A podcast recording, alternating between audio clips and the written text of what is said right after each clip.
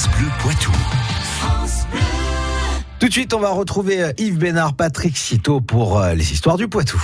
À l'occasion du centenaire de la fin de la Première Guerre mondiale, les histoires du Poitou, Patrick Citeau nous font revivre la Grande Guerre côté Poitiers, alors que les problèmes d'approvisionnement et la remise de décorations rythment la vie municipale. La priorité donnée au ravitaillement de l'armée et l'afflux de réfugiés n'est pas sans poser de problème côté approvisionnement. Le manque de denrées en tout genre provoque une hausse des prix, un phénomène qui touche notamment les populations les plus pauvres.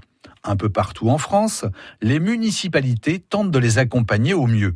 À Poitiers, les élus de la ville, en accord avec le préfet, ont décidé de fixer temporairement le prix du pain, de la viande de boucherie et de la charcuterie afin d'éviter une hausse trop importante. La ville distribue également des bons de nourriture pour la viande et les légumes dans les quartiers. Ces bons ne peuvent pas être refusés par les commerçants.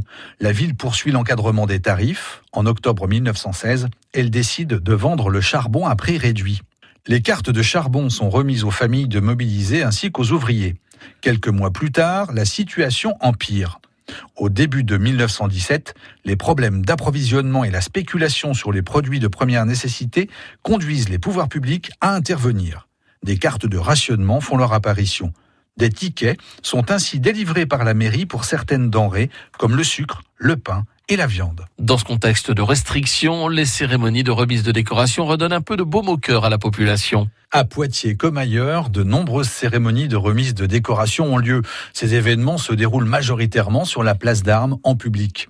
Des cérémonies sont également organisées place de la préfecture, sur les terrains d'entraînement ou dans les hôpitaux temporaires.